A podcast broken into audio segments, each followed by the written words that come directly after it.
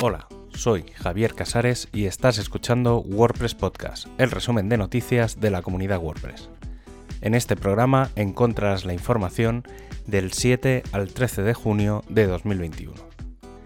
WordPress 5.8 ha llegado. Bueno, en realidad ha llegado la primera beta que ya ha definido las funcionalidades que traerá esta versión y tampoco parece haber nada destacable que no se supiera.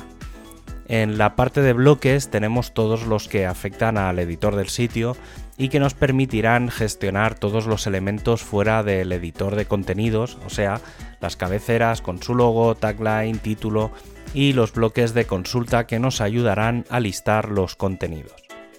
También se ha mejorado el uso de los bloques anidados y se ha actualizado la vista de lista, ese desplegable en el que tenemos todos los bloques para poder saltar de uno a otro y que ahora podrá quedar fija en un lateral del editor.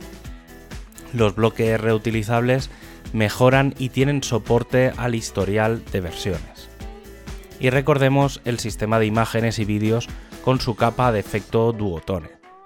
Por otro lado, se han seleccionado ya unos cuantos patrones base para poder usarlos de ejemplo y se ha abierto la mano a aquellos que lo quieran puedan enviar sus propuestas. A esto le sumamos que desde el editor se han añadido herramientas para la gestión de las plantillas usando bloques y que los temas incorporarán de forma nativa su configuración global. Y también en el editor tenemos un control mayor de colores, tipografías, espaciados, fondos, el incrustar un PDF simplemente con arrastrarlo al editor o el uso de imágenes en formato WebP.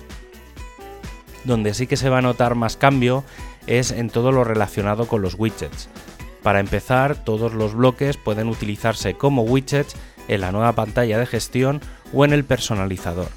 Eso sí, si tenías un widget clásico, se podrá seguir usando desde el bloque Legacy Widget.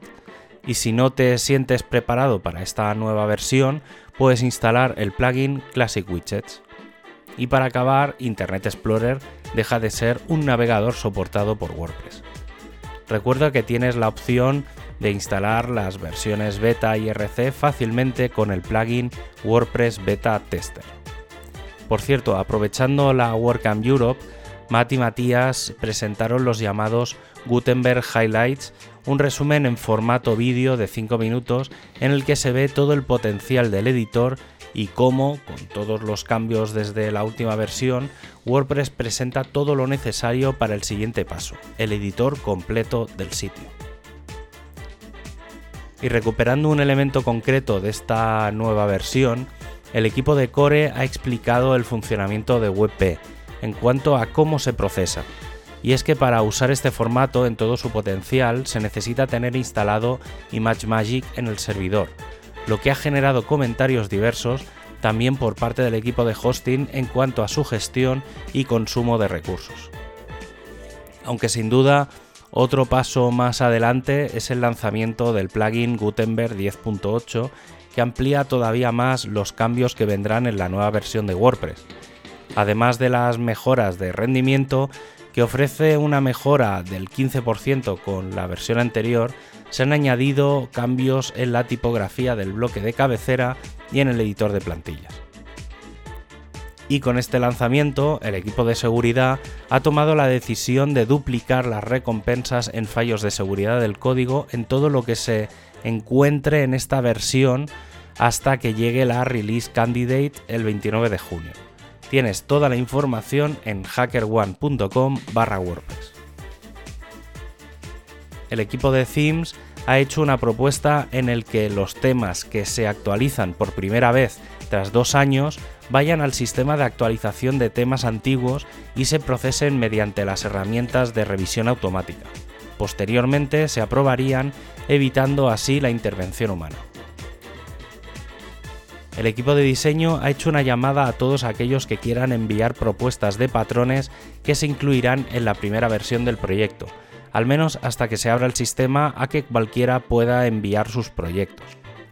Entre las propuestas enviadas tenemos un póster, un inicio de capítulo, dos imágenes y texto en modo a rayas, una portada de introducción, una rejilla de imágenes y citas, un bloque con imagen para seguir en redes sociales o una galería de fotos con fondo fijo y cita.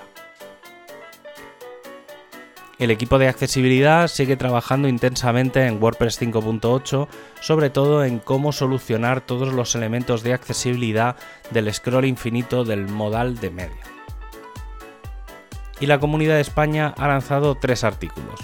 WordPress 5.8 añade compatibilidad con imágenes WebP, por qué los alojamientos web deberían instalar la extensión PHP International y finalmente primeros patrones para el directorio de patrones de wordpress.org. Tenéis estas entradas en es.wordpress.org barra news. Y un apunte antes de acabar.